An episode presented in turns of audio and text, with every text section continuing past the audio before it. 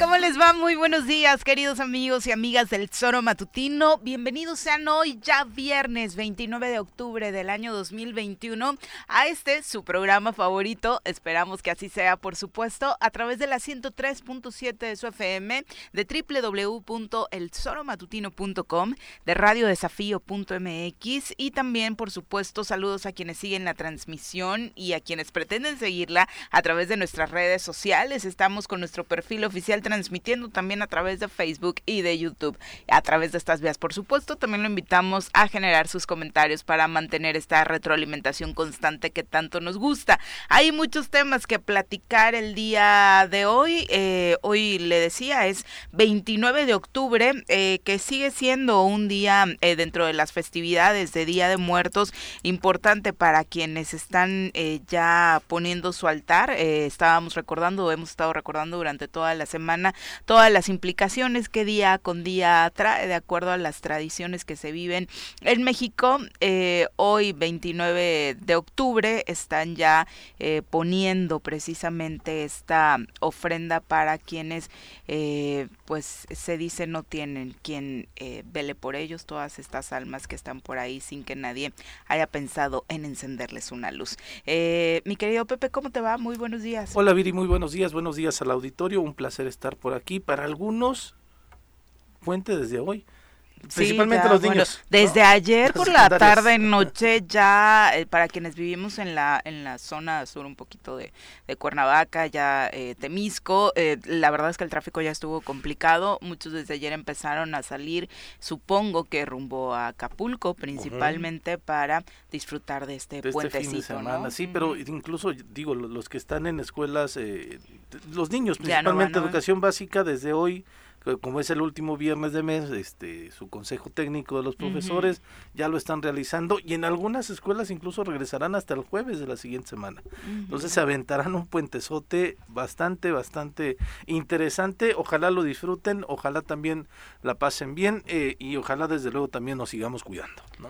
Sí, que es lo más importante, ya que estamos con esta expectativa de cerrar la semana con la noticia de que Morelos regresaría al verde, según el pronóstico de los expertos, lo ideal sería que bajo estas condiciones nos quedáramos así por un buen rato, o por qué no decirlo ya de manera permanente. Vamos a saludar a quien hoy nos acompaña en comentarios.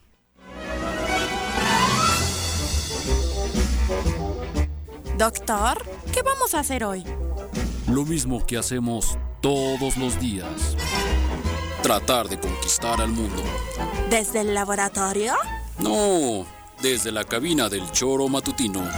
Llega con nosotros el doctor Iván Dunker.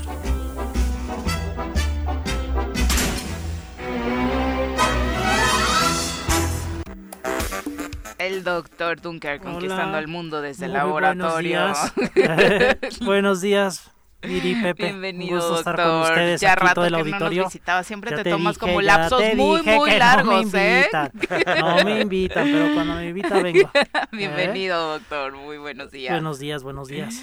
Bueno, entrando lleno a la información, ayer el eh, diputado, el exdiputado... Eh, el, señor Sotelo estuvo hablando precisamente sobre esta exoneración que se le hizo, por un lado, de eh, sus responsabilidades como parte de la desaparición del expediente de Zapotitla y pues señalaba que sí, que al contrario de lo que todos pudiéramos haber especulado, pues incluso fue maltratado por eh, la Fiscalía Anticorrupción y que está pensando tal vez en poner una una denuncia. ¿no? Se dijo perseguido político, fíjate cómo cambian los tiempos.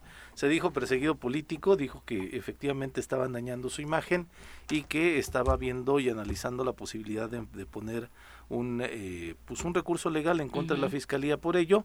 La fiscalía eh, anunció incluso desde ayer mismo que iban a también a apelar la decisión que tomó el juez porque como bien, ¿sabes qué fue lo más curioso, Viri? Bueno, no, no llevó abogado, ¿no? Fue un abogado de defensoría de oficio. Pero además el, el, defensor de oficio no pidió que se sobreseyera el, el, el, el su, su, juicio y fue el juez el que dijo, no, aquí no procede nada, se sobresee y vámonos. Entonces por eso decía la fiscalía, oye, pues está muy raro, ¿no? Si la parte no lo está pidiendo, ¿Por qué el juez lo, lo otorga cuando eh, al menos la fiscalía menciona que todas las pruebas que presentaron, testimoniales incluso que señalan de manera directa al, al exdiputado, pues son contundentes según esto para la, para la fiscalía. Y lo, pero lo más curioso de, de, lo más curioso es, este, si vale, si vale la expresión, es que en la rueda de prensa que da el diputado, se hace acompañar de la defensora de oficio. porque dice que está muy agradecido por su defensa, porque hizo un gran trabajo, porque lo apoyó en todo momento. Vamos a escuchar parte de lo que decía el diputado Alfonso de Jesús Otelo pues pareciera que, se trata de, beneficiar a quienes eh, en su momento eh, los, designaron. Eh, yo hasta el último día de, mi aparición o sobre todo de mi participación en, la 54 legislatura no tuve el dato de, que hubiese algún tipo de avance. Pues dicen por ahí, no hagan cosas buenas que parezcan malas, ¿no? Finalmente. ¿Persecución política? Sí, yo siento esa persecución por parte de la Fiscalía Anticorrupción, porque ya lo mencioné en la rueda de prensa, la manera en la que se me eh, trató escondiéndose de alguna manera a lo que tengo derecho, eh, cambiando las, conductas, alterando testimoniales. Ayer de verdad eh, la, profesionista defensora de oficio, pues de alguna manera dejó muy evidente toda la forma en la que la Fiscalía trató de sorprender al juez. Finalmente el sistema eh, acusatorio adversarial, eh, pues también da esa oportunidad de que el juez pueda en el momento, pueda palpar el, eh, pues lo que hay en, la situación. También de, omití decir que tenía yo la posibilidad de solicitar que se ampliara el término, de que se ampliara el plazo, pero yo dije, pues de una vez, y finalmente este, pues está más que demostrado que los elementos, el juez me lo preguntó, me dijo, es un derecho que tienes de poder ampliarlo, yo le dije, pues de una vez, y aquí quedó demostrado, dicen por ahí, el que nada debe, nada teme, y por eso es que pues también con, los argumentos de la defensa, pues se pudo dar esta no vinculación. ¿Habrá alguna acción en contra de la Sí, lo estoy valorando porque sí para mí es muy importante la afectación personal, la afectación familiar, la afectación social, la afectación eh, con mis propios alumnos de la universidad, soy maestro de la universidad, es decir, es una serie de afectaciones donde es bien fácil nada más tratar de imputarle un delito a alguien, pero pues todo lo que implica, ¿no? Toda la mancha que genera política, social, personal y familiarmente. ¿Esta legislatura debe revisar entonces el actuar de estos fiscales? Yo creo que sí, yo creo que siempre ha estado, desde que su servidor eh, estuvo en el Congreso del Estado, siempre cuestionamos mucho el actuar eh, de parte de la Fiscalía y hoy creo que una vez más, yo creo que eso ya será una decisión que la propia 55 legislatura pueda tomar. Muchas gracias. Y también lo pudo haber hecho su legislatura y no lo hizo, ¿no? Nada más como acotación a esto último que está diciendo. Y bueno, usted sacará sus propias conclusiones. Persecución política, a, mí no me lo parece en ningún momento. Al contrario, se tardaron incluso en darle seguimiento a un tema tan delicado como la desaparición de un expediente que estaba en manos de su se supone autoridades en las que debemos confiar como son nuestros legisladores, ¿no? Sí, yo creo que pues, muchas irregularidades de ese caso, desde mi punto de vista, bueno, es un proceso que seguirá su curso, ¿no? Ante distintas instancias, seguramente no será corto y yo creo que pues nos, nos, nos queda más que confiar en el sistema judicial, ¿no? En que los jueces hagan su trabajo y que también en las distintas instancias cuando no se resuelve, ¿no? Con el, con el, digamos, con el juez en, en turno, pues que las instancias también supervisen el correcto actuar, ¿no? Que sabemos que en ocasiones también se ha dado ese mal actuar de los jueces, ¿no? Como es entre especulación, sospecha, etcétera. Entonces, bueno, esperemos que todo esté funcionando y que al final, pues alcance la justicia no solamente en cuanto a este robo del expediente, sino pues finalmente eh, que forma parte de, de, un, de un problema de agravio ¿no? A, una persona este, que finalmente es lo que se tiene que resolver. Sí, porque lo que, lo que tenemos que recordar para dar contexto a la gente de la gravedad del tema es que el expediente que se perdió fue el expediente que la Fiscalía eh, envía al Congreso del Estado para intentar buscar, o, mejor dicho, solicitando se le quite el fuero al diputado, ¿no? Eh, para que pueda, al diputado señalado por un delito de violación y que pudiera enfrentar ese, ese proceso pues sin la investidura del diputado, ¿no? Sin, sin esta protección que le otorga la ley del fuero, ¿no? Hacia estas, hacia estos diputados. Entonces, eh, el, el, el fondo del tema es un delito de violación, ¿no? Que se va al Congreso para que la persona empiece a encontrar justicia y desde ahí la, la obstaculización hacia esta persona y hacia la institución de la fiscalía y por ello se alargó un año para que el exdiputado también señalado por ese delito de violación pudiera enfrentar eh, la justicia, ¿no? Sí, yo creo que además, eh, aparte del, del, agravio que se comete frente a la justicia que busca una persona, ¿no? En este caso de la eh, presunta violación, el tema es que eh, se comete, ¿no? Al menos en la percepción de quienes lo, lo, hemos visto, pues se comete un delito al interior de un poder, ¿no? Que es el poder legislativo. Y, y yo creo que también vale mucho la pena que esta legislatura revise ¿no? Este, si hay fallas en el proceso, porque esto se puede repetir, ¿no? Y entonces este encubrimiento que se da al interior, haya, que haya sido quien haya sido que, que, que trató de encubrir o de retrasar el proceso, habría que revisar cómo están las cosas, este, para que eso no vuelva a ocurrir, ¿no? que creo que también es algo que, que, en esta legislatura pues se tiene que pronunciar frente a cualquier eh, situación de esta naturaleza que se repita, cómo pues se va a evitar que esto ocurra, ¿no? porque es porque eso es muy lamentable que pues nuestros propios representantes, ¿no? El poder legislativo, los diputados, pues se haya permitido esto que, que, que por supuesto involucra a muchas personas tanto dentro del legislativo como dentro de otros poderes no de grupos políticos que llevaron a que esta situación ocurriera no no es un no es un error no es que se haya perdido no es, es una colusión y yo creo que incluso pues una cuestión de crimen organizado toda esta organización no de personas que seguramente tuvo que realizarse para que se perdiera este expediente. Entonces yo creo que da para más y, y bueno pues esperemos que quienes tienen el poder pues no sean omisos en, en, no atender estas situaciones para pues seguirse encubriendo entre ellos cuando les vaya mal o algún ciudadano lo señale, ¿no? Que muchas veces se da esto de no lo corregimos porque pues quién sabe si después nos toca a nosotros, pues mejor nos aprovechamos de esas fallas, ¿no? Para salvarnos, ¿no? Y yo creo que eso es lo que está mal. Y, y lo que tendría que decirnos quizá, bueno, no no no no no nos lo va a explicar, pero el, el mismo exdiputado es, es abogado, catedrático de la universidad, lo está diciendo, es eh, el hecho es que el expediente no está. El expediente se perdió. Y quien era responsable de la salvaguarda de los documentos y demás, a final de cuentas era su oficina, la oficina de la presidencia de la mesa directiva. En la que estuvo por tres años. Exactamente, ¿no? Entonces, ¿quién fue? Este, ¿Por qué también él no pidió o, o, de manera interna en algún momento este, inició algún procedimiento. No le preocupó en lo absoluto, ¿no? le preocupó la desaparición del expediente, eso es claro. Y quién sabe cuántas cosas se habrán perdido por ahí importantes. Acá porque la parte defensora de la víctima le dio seguimiento al tema y por supuesto la fiscalía eh, repuso por ahí el expediente y continuó con el procedimiento, pero no se puede eso, tener bajo tu responsabilidad expedientes, documentación tan importante y que no pase absolutamente nada, porque no nos enteramos hasta que la parte defensora ahora lo señaló, ¿no? Así es. ¿No? Es una verdadera irresponsabilidad, sin duda. Son las 7 con 15 de la mañana, nos vamos a nuestra primera pausa, regresamos con más.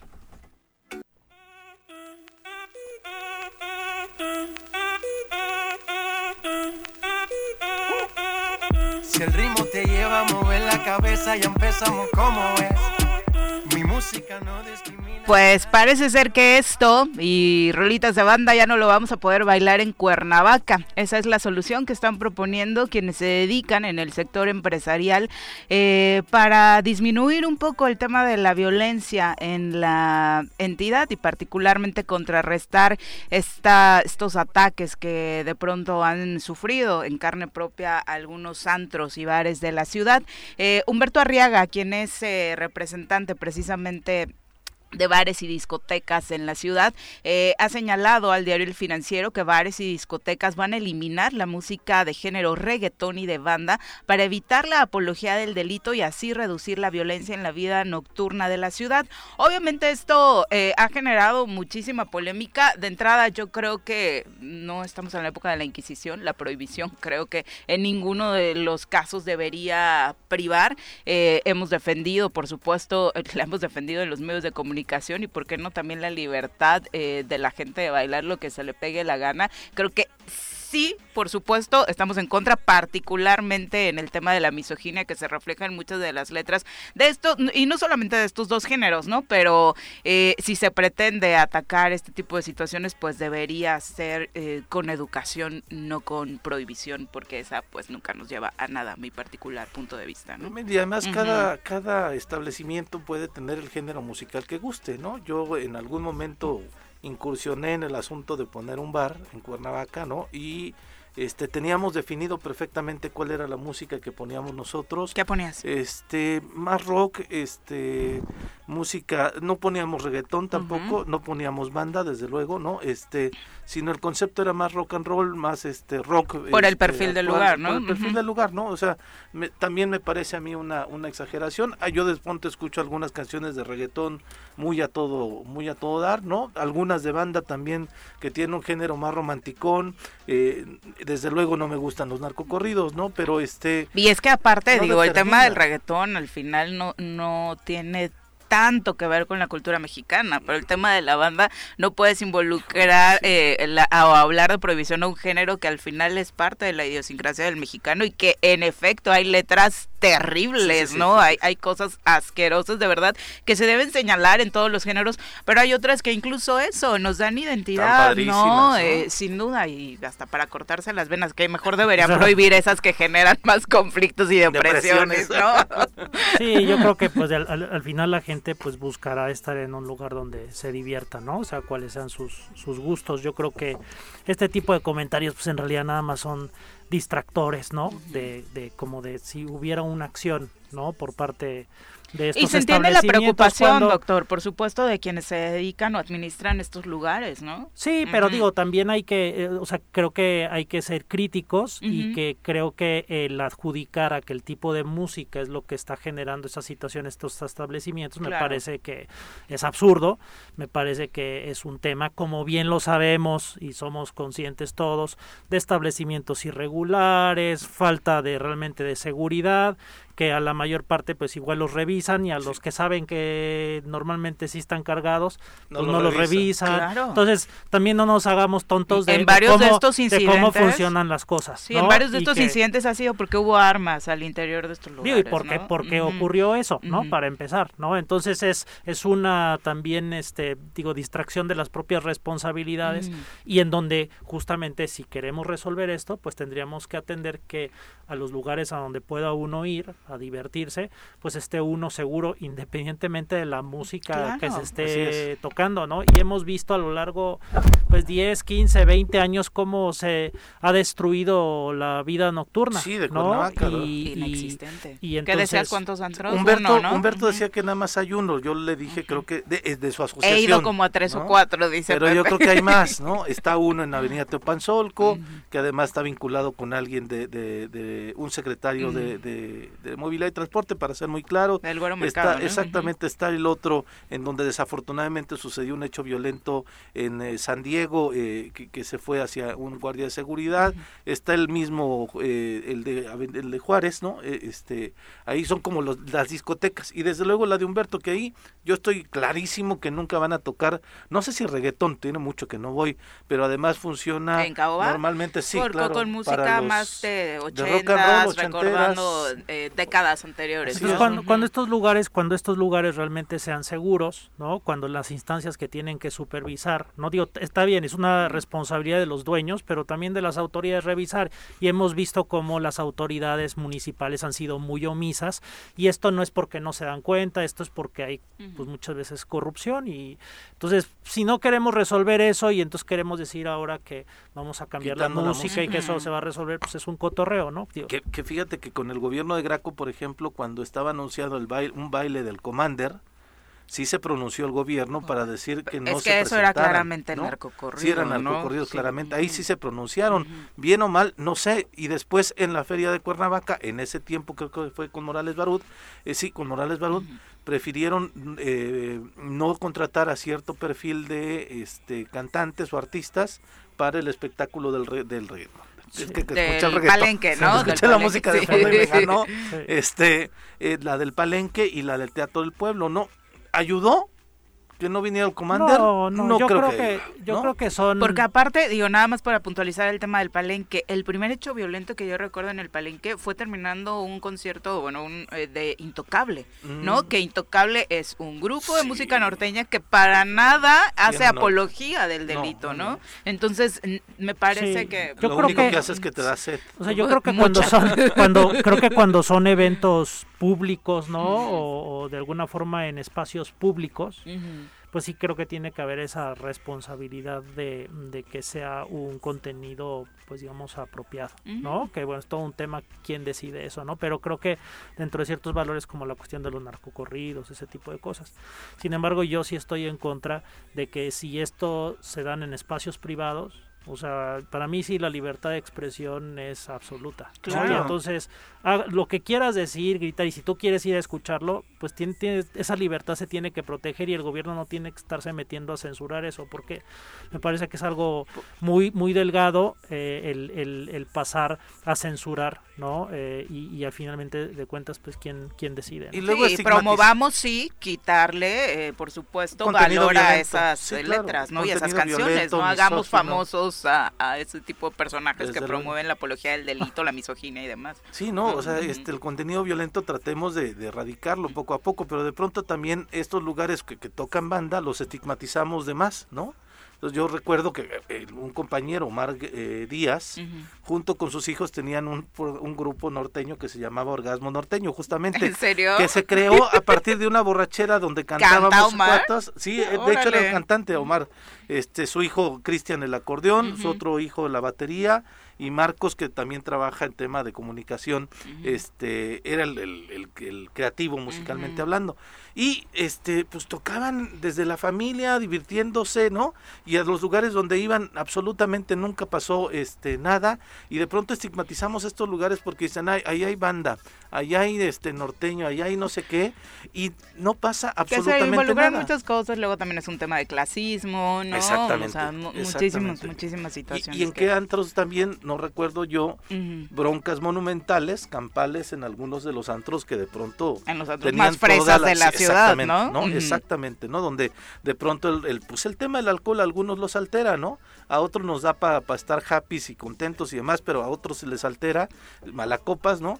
Y de pronto en estos lugares que donde vas, a pesar de que te revisaron todo el rollo, suceden altercados así y, y- y no, no es que estén tocando música que te vaya involucrando hacia, hacia la violencia, ¿no? Pero bien, en fin. Y, el punto que como eh, pa- para cerrar el tema es esto que dices, doctor, que lo que deberíamos estar trabajando es eso, una unión de los discotequeros, de los empresarios con las autoridades eh, de los tres niveles de gobierno, de hecho me parece, para generar condiciones en la en la ciudad, en el estado. Esto se habló particularmente de Cuernavaca, pero por supuesto que involucra a todo el estado para así hacerte sentir seguro cuando estés dentro de, de estos Sí, establecimientos. os digo, ¿no? eso es súper lógico. ¿no? Pero, o sea, regresamos a lo mismo como siempre en muchos de estos temas. ¿Por qué no se hace? ¿No? Y no se hace pues porque hay, hay razones, hay, hay, hay, hay intereses que hace que eso no ocurra, ¿no? Entonces, pues también tenemos que ver que, que eso es lo que tenemos que enfrentar y que sí creo que desde el gobierno tendría que haber más compromiso y hacer programas seguros en donde se puedan certificar pues estos establecimientos con, con justamente estas vinculaciones, espacios seguros, que no se venda droga, que no entre gente con armas, que haya respuesta rápida de los policías. de la autoridad. ¿no? Y entonces que empecemos a hacer espacios seguros. Uno pensaría que todo tendría que ser seguro, ¿no? Desafortunadamente, Claro. como es un, un, un trabajo a mediano y largo plazo, creo que sí tendría que empezar a en Cuernavaca a existir espacios seguros, ¿no? Y esos creo que se pueden empezar a, a construir, pero tiene que haber voluntad de las Sí, partes. desde luego, desde luego. pero en Bueno, usted por supuesto compártanos su opinión sobre estos temas. Eh, un abrazo para todos los que nos están sintonizando. Gonzalo Martínez, Virginia Colchado hasta Yautepec, Alejandro Gómez Carrillo, dice Viernes de Puente, un abrazo desde Mazatepec. Puentesote. Visiten la zona sur, por supuesto, es una gran invitación.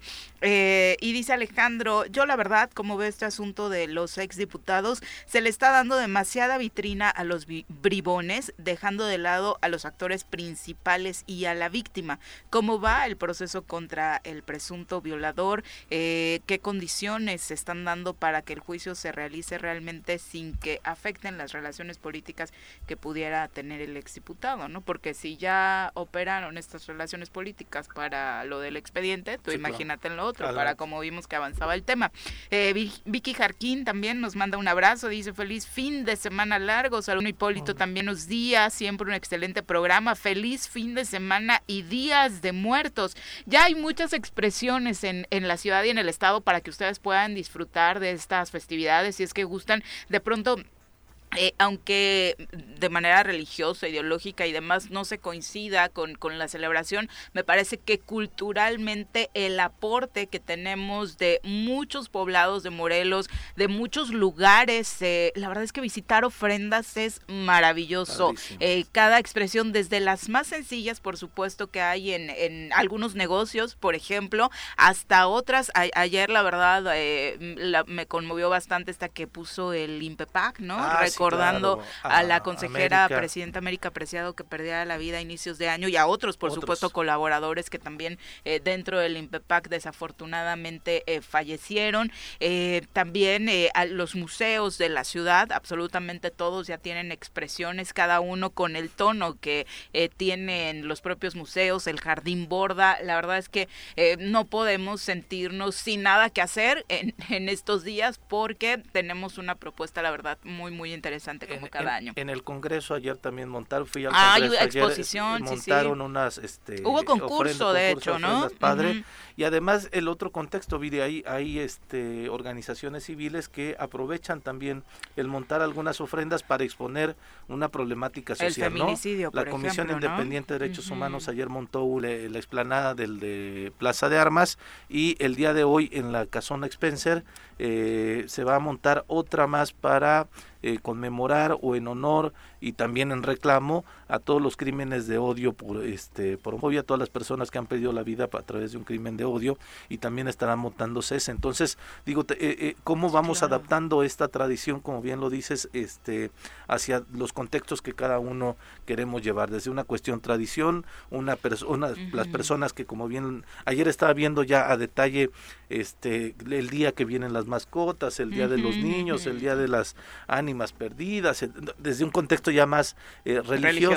Y insisto, ¿no? E insisto, mejor dicho, este el tema desde visibilizar alguna situación eh, social, ¿no? Sí, que, que de pronto, según eh, estadísticas del gobierno federal, ya Morelos, que por supuesto no era un asunto para celebrar, pero había bajado del primero al segundo lugar en materia de feminicidios. Ayer la Comisión Independiente de Derechos Humanos, a la hora de montar esta ofrenda en reclamo por la cantidad de feminicidios que hay en nuestra entidad, decía que seguimos siendo el número uno de acuerdo al recuento que por supuesto ellos llevan eh, a través del seguimiento que se le da a los diferentes casos de apariciones de, de cuerpos, de casos que se reportan en la fiscalía, Bueno, que, a veces semana. no todos eh, empiezan eh, investigándose bajo el principio de feminicidio, pero sí, esta ofrenda, eh, si de algo sirvió, fue para volver a dimensionar para quienes no lo habían hecho eh, de lleno del grave problema que existe en el Estado. Somos un Estado pequeñito y el primer lugar en- a nivel nacional, ¿no? En eh, asesinato eh, de mujeres es terrible. Sí, sin grandes cambios, ¿no? O sea, la verdad es de que no, no, no hemos podido resolver esos temas. Digo, creo que las, las festividades en las que, en las que estamos, eh, al final es eso, es cultura, ¿no? Y yo creo que el, el, cere- el celebrarlas o respetarlas o conocerlas, ¿no? Este, formar parte de ellas, pues nos entrelaza, ¿no? Como comunidades, que creo que eso es lo más importante y algo que se ha ido destruyendo muchísimo. Entonces creo que siempre construir comunidad a partir de la cultura es algo claro y esto es un, un ejemplo, ¿no? Sin embargo, creo que también somos muy adeptos a, a celebrar, a reconocer ciertas cosas en ciertos días y después nos olvidamos, ¿no? Sí, eso sí. somos, Sí, somos, tenemos eso también desafortunadamente culturalmente tenemos como estos espacios, pero sí creo que tenemos que invitar a que haya una reflexión y que pues finalmente frente a, nos mu- a nuestros muertos tenemos que hacer esa reflexión de qué podemos hacer por los vivos ¿no? Así es. y, y sobre todo en estos casos de violencia de pérdidas absurdas pues el poder aún después de las festividades hacer algo no y creo que ahí como sociedad hemos sido muy muy omisos muy poco empáticos y sobre todo con pocas acciones frente a quienes han perdido la muerte o sobre todo estas muertes como evitables ¿no? Y- de violencia. y entonces Sí, sí. yo creo que ahí es en donde tenemos que dar ese paso de, de, de la cultura o de la religiosidad a una conducta más cotidiana, ¿no? Y que no sean nada más como válvulas de escape en donde en ese momento lo hicimos y, y, lloramos y, y, reconocemos y queremos hacer cosas, pero después regresamos a lo mismo y, pues por eso estamos en un estado donde no han cambiado las cosas para sí. bien. Empeoran, de hecho, y, ¿no? y la otra es eh, también el tema de la pandemia, ¿no? Yo creo que en muchos hogares, desafortunadamente, eh, a muchos de nosotros, varios amigos, desafortunadamente se nos fueron por el tema de la pandemia y este va a estar el, este, este, este tema también en las ofrendas en las ofrendas de todos, ¿no? Sí, y, y yo creo que, por ejemplo, un tema que no se ha visibilizado, digo, tal vez el comentario que haga pueda sonar tangencial, pero creo que es que es parte de estas reflexiones. Sabemos que, que muchos niños han quedado sin, sin sus cuidadores, ¿no? Claro. Y es un tema del que no estamos hablando, ni hay programas, ni comunitariamente estamos viendo y esos niños dónde están, cómo están, están siendo cuidados, cuál va a ser su trayectoria. Entonces, somos, eh, creo que, digo, muy omisos en eso y, y creo que hay que reconocer a nuestros muertos, pero también saber en la comunidad, bueno, quiénes han contexto? tenido pérdidas Sí. y cuál puede ser nuestra participación en, en, en, como comunidad apoyar a que todos podamos salir juntos, ¿no? Entonces, esperemos que eh, estas celebraciones no sean egoístas y no sean individuales y que no nada más veamos por nuestros muertos, sino que reconozcamos a los muertos de todos y también como vivos que nos quedamos, pues nos ayudemos juntos a, eh, en su memoria y, y, sobre todo para el futuro, Sí, pues luego. construir de, de forma distinta generar una reflexión al respecto. ¿no? Así y bueno, es. haciendo el paréntesis ahí que sirva para información de la gente, el Ayuntamiento de Cuernavaca anunció que a partir de hoy los panteones estarán cerrados justamente para no tener lugares de aglomeración y estarán abiertos hasta el día miércoles. El miércoles es 4, no, el jueves el, 4. El jueves 4, el, miércoles 4. 3 todavía está cerrado, se abren las puertas hasta el miércoles 4, precisamente porque son días en el que las aglomeraciones pues son una constante y lo que se pretende es evitarlas, ¿no? Para continuar con este tema de los cuidados, comentábamos a inicios de semana, las estadísticas ya son eh, de reducción de números de contagios, de hospitalizaciones, eh, prácticamente vamos de salida en esta enésima ola de, de, COVID en Morelos, así que ojalá podamos mantenernos así. Pati Estrada también dice saludos eh, a pedir pan de muerto o calaverita, el pan de muerto que sea de productores locales, que es delicioso, ¿eh? Sí, claro. Esa sería la única consigna. Eh, Ernesto Martínez dice, mientras la autoridad no dé la confianza a los ciudadanos, no habrá más vida nocturna segura ni amplia en, en Cuernavaca, ¿no? No, y seguramente yo, los que salíamos de fiesta muy seguido, ahora la verdad le pensamos salir. A no, cualquier sí. lugar. Y no sé con la cómo, música que sea. Y no sé cómo vivieron ustedes su juventud, pues, pero hace 25, 30 La estamos años, viviendo, ¿no? doctor. ¿No? ¿Cómo que cómo o sea, vivieron? La estamos pues 15, viviendo. 16, 17, ah, okay. 18 años. Es que o sea, la juventud, juventud, menor. Ah, okay. la juventud. No, teníamos Entonces, opciones todos los días. No, o sea, digo, podía estar una, dos de la mañana, ¿no? Y eso, y, y, y ahora pues sobre todo viendo hacia tus hijos, o, hacia tu- o sea, el, el, el verlos como tú tal vez te movías o nos movíamos Impensable, en ¿no? esos tiempos, No. es algo que, que, que no puedes no puedes vivir y eso es muy triste, ¿no? Hemos perdido eso, nos hemos acostumbrado a esa pérdida y de nuevo es creo que algo que se tendría que recuperar, que esperemos que, que y, y creo que el trabajo sobre todo es a nivel municipal. Entonces Sí. esperemos que, que con los cambios que hay, renovaciones, eso se pueda ir este construyendo, Mejorando. ¿no? Mejorando. Así Sí, y que esta, esto a lo que nos estamos acostumbrando no nos haga en tratar de solucionarlo con prohibiciones, ¿no? Que creo que sería lo peor a Pues lo es que, que ya, podemos es llegar. que ya nos hemos prohibido. Más y más autocensurado Sí, para. O sea, salir como de- de padres, casa, como ¿no? padres, pues hemos pro- prohibimos, ¿no? Que nuestros hijos puedan salir a divertirse. Digo, lo hacemos por cuidarlos. ¿no? Pero al final ya vivimos en una prohibición cotidiana de no, no puedes salir, tienes que tener cuidado, tienes que tener... No vayas por esta Entonces, calle, aparte el no gobierno este ahora llega, ¿no? Con una gran solución que es, o, o- las asociaciones de querer prohibir más, y eso pues, pues no, no, no es, no es vivir, ¿no? Exacto. Son las 7 con 41. Vamos a nuestra siguiente pausa. Regresamos con más. Gracias por continuar con nosotros. Bueno, en efecto, eh, ahora en el corte preguntaba el doctor por un dato eh, lamentable como parte de la inseguridad que se vive en la entidad. Eh, la mañana de este jueves fue localizado, bueno, eh, desde ayer, perdón, fue localizado el cadáver de un profesor dentro de bolsas de plástico en el municipio de Coatlán del Río. Eh, las autoridades municipales y estatales recibieron el reporte sobre la localización de esta persona dentro de bolsas de plástico muy cerca del Panteón Municipal de Coatlán. En ese lugar, ayer por la mañana las autoridades confirmaron el hallazgo y se trataría de un profesor que tenía una semana eh, de haber sido secuestrado.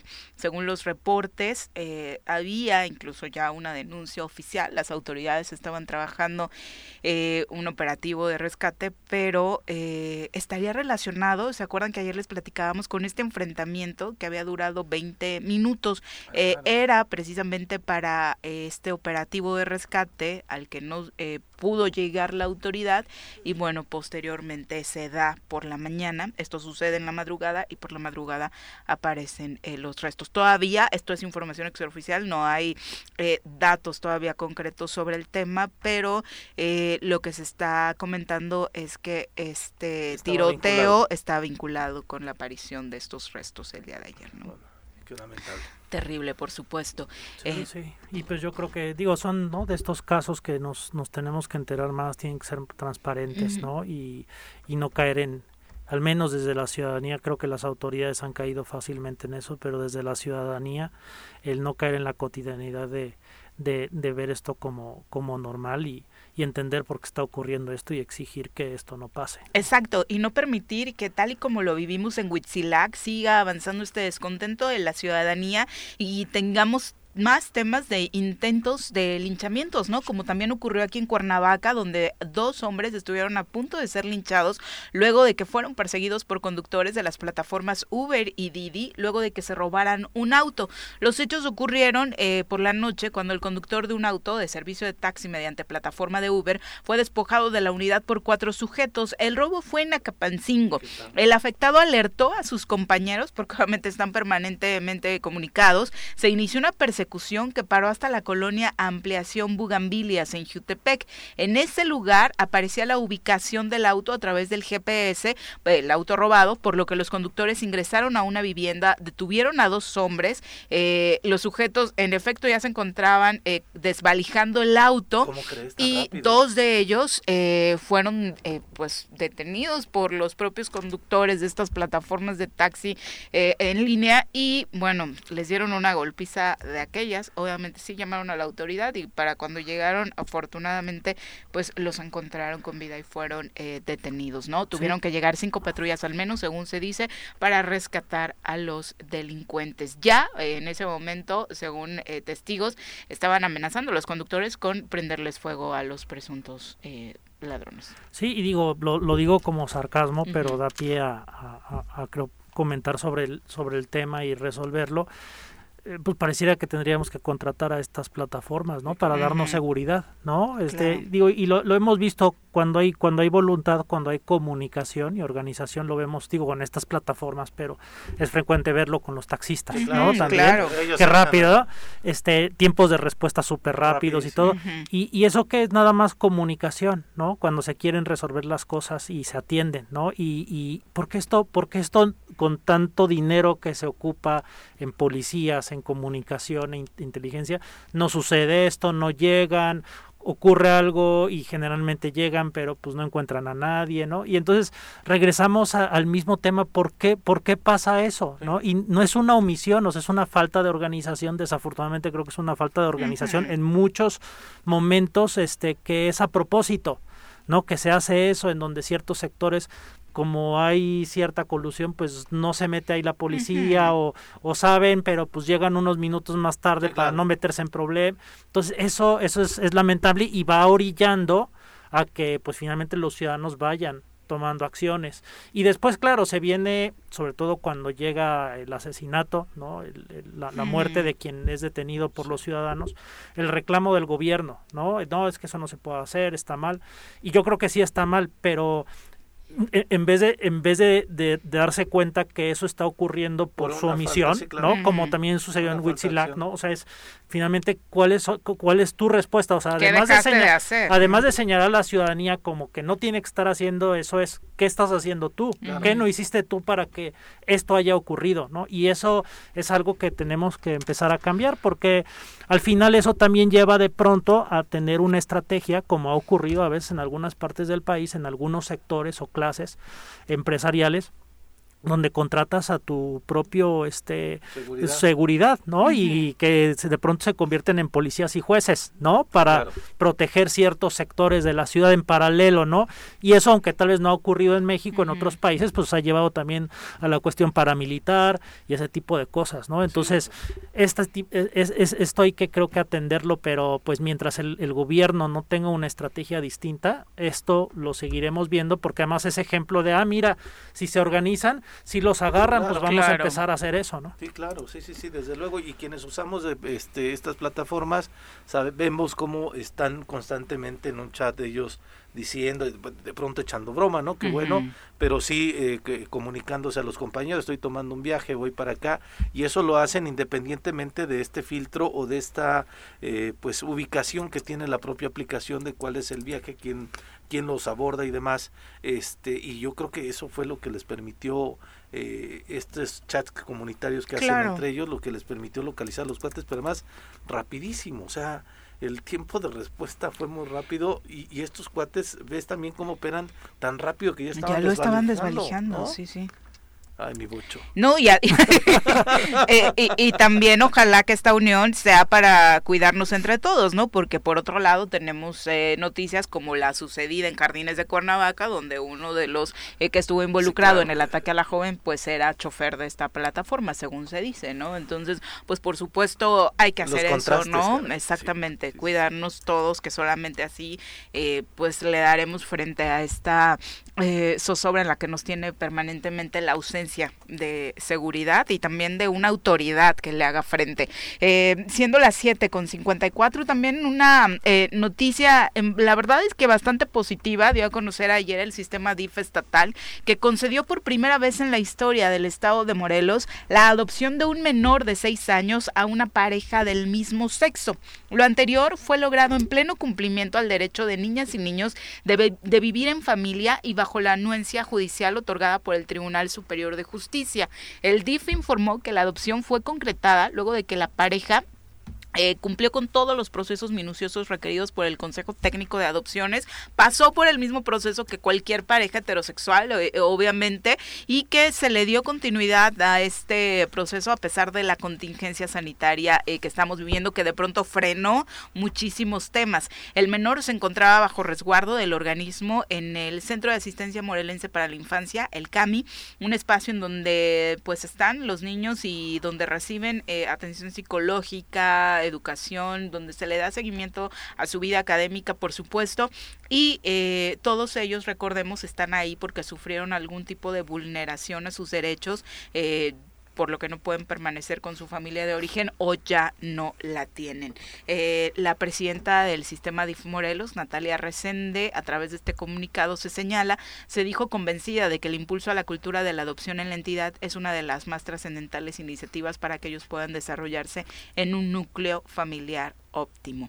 Eh, y la verdad es que según los datos que se dan a conocer, el, el menor eh, pues obviamente ya se encuentra con su nueva familia y, y es uno de los temas en los que más deberíamos estar trabajando, ¿no? En procurar que estos niños, más allá de ser bien A atendidos más- por el DIF, pudieran contar con una familia, lo cual es su derecho. a los más vulnerables, ¿no? Y yo creo que, que, que los niños eh, en estas condiciones son de los grupos más vulnerables que tenemos, porque además representan nuestro futuro. Y creo que estamos muy ignorantes desde la sociedad de cuántos niños tenemos en Morelos, cómo realmente están viviendo. ¿no? Eh, y, y de pronto nos sentimos alejados eh, de, de poder acercarnos a ellos, tanto ya sea para adoptar o a veces tal vez para pasar tiempo Claro. ¿no? con ellos o proveerles de algo que desde nuestra profesión, desde nuestras familias, convivencia, ¿no? que creo que les hace falta mucho porque al final de cuentas, aunque desde mi punto de vista no creo que vivan en las mejores condiciones, eh, creo que pues están encarcelados, ¿no? Están ahí atrapados y, y yo creo que nadie quiere estar en un orfanato, lo que quiere estar es en una familia que te ame. Y en este mismo sexenio con episodios, la verdad, lamentables dentro del propio CAMI, ¿no? Que Sí, fueron denunciados en su momento por por, la la Comisión Comisión. de Derechos Humanos.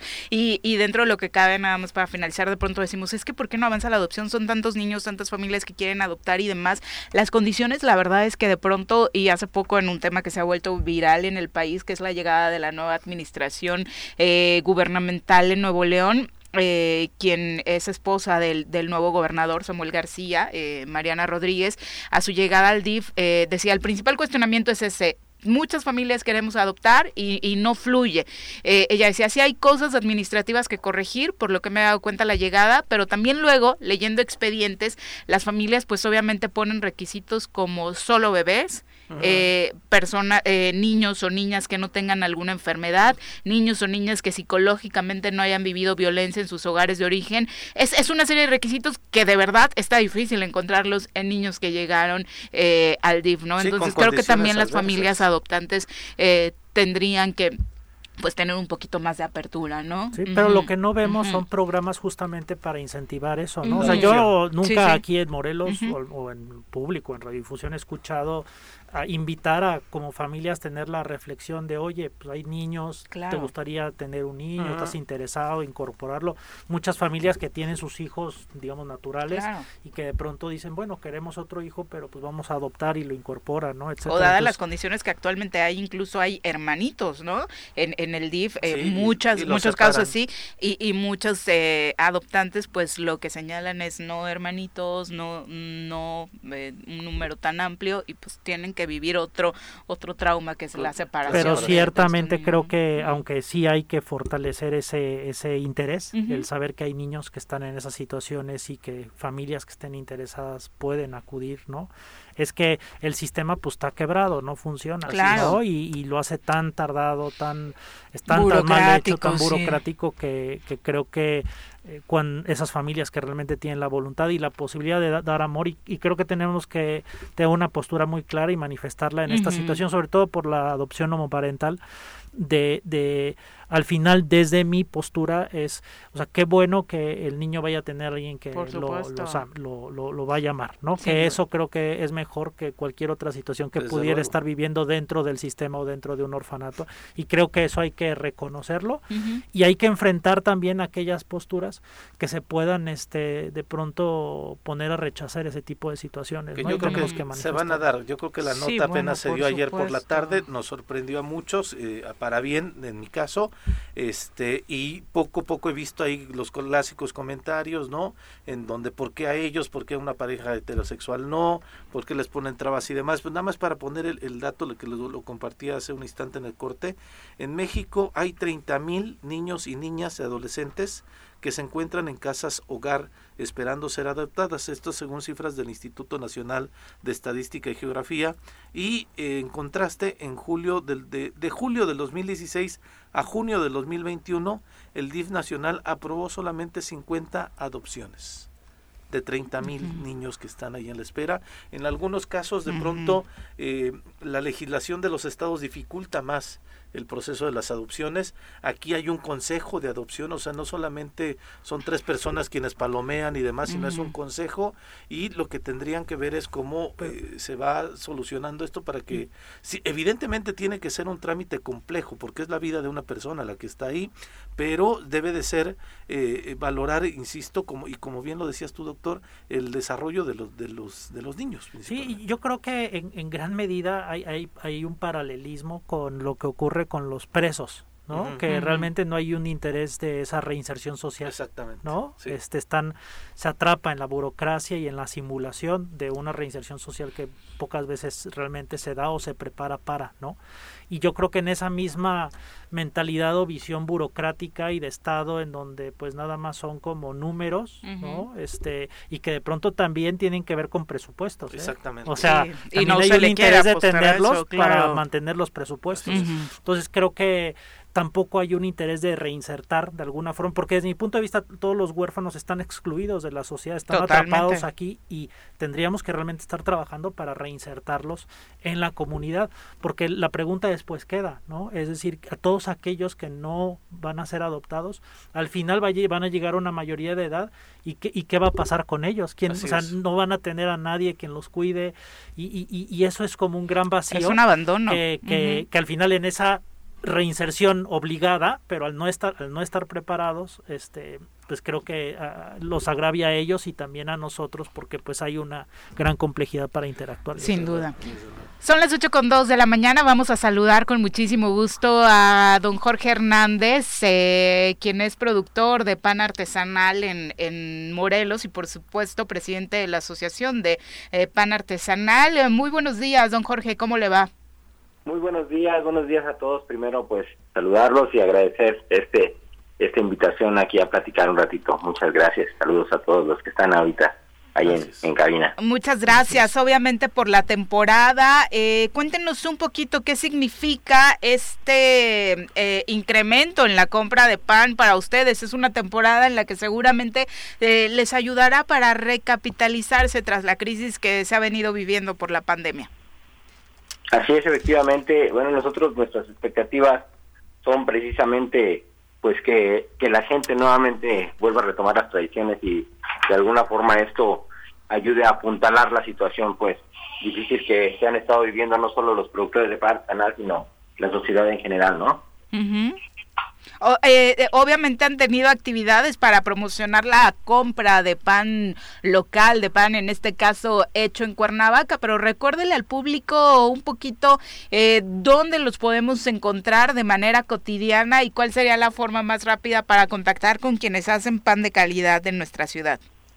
Muchas gracias. Claro que sí, efectivamente tuvimos la oportunidad de estar hasta el día de antier en, ahí en la calle Jardín Juárez, a un costado del kiosco de, de, de Cuernavaca. Eh, son espacios que reiteradamente año con año nos nos da la oportunidad el gobierno municipal de instalar para, eh, con, con un doble fin, ¿no? El primer fin es, bueno, pues que, que la ciudadanía vea y se entere, la que no es enterada de que, pues aquí en Cuernavaca se produce un buen pan, se produce bajo las, las mejores normas de, de calidad y ahorita en tema de sanitización, bueno, nosotros desde que iniciamos, de hecho, hace muchos años, se ha estado eh, permaneciendo con el uso del cubreboca obligatorio, precisamente por el tema del manejo higiénico de los alimentos. Y ahí estuvimos y la gente de alguna manera este, pues nos, nos respondió bastante bien.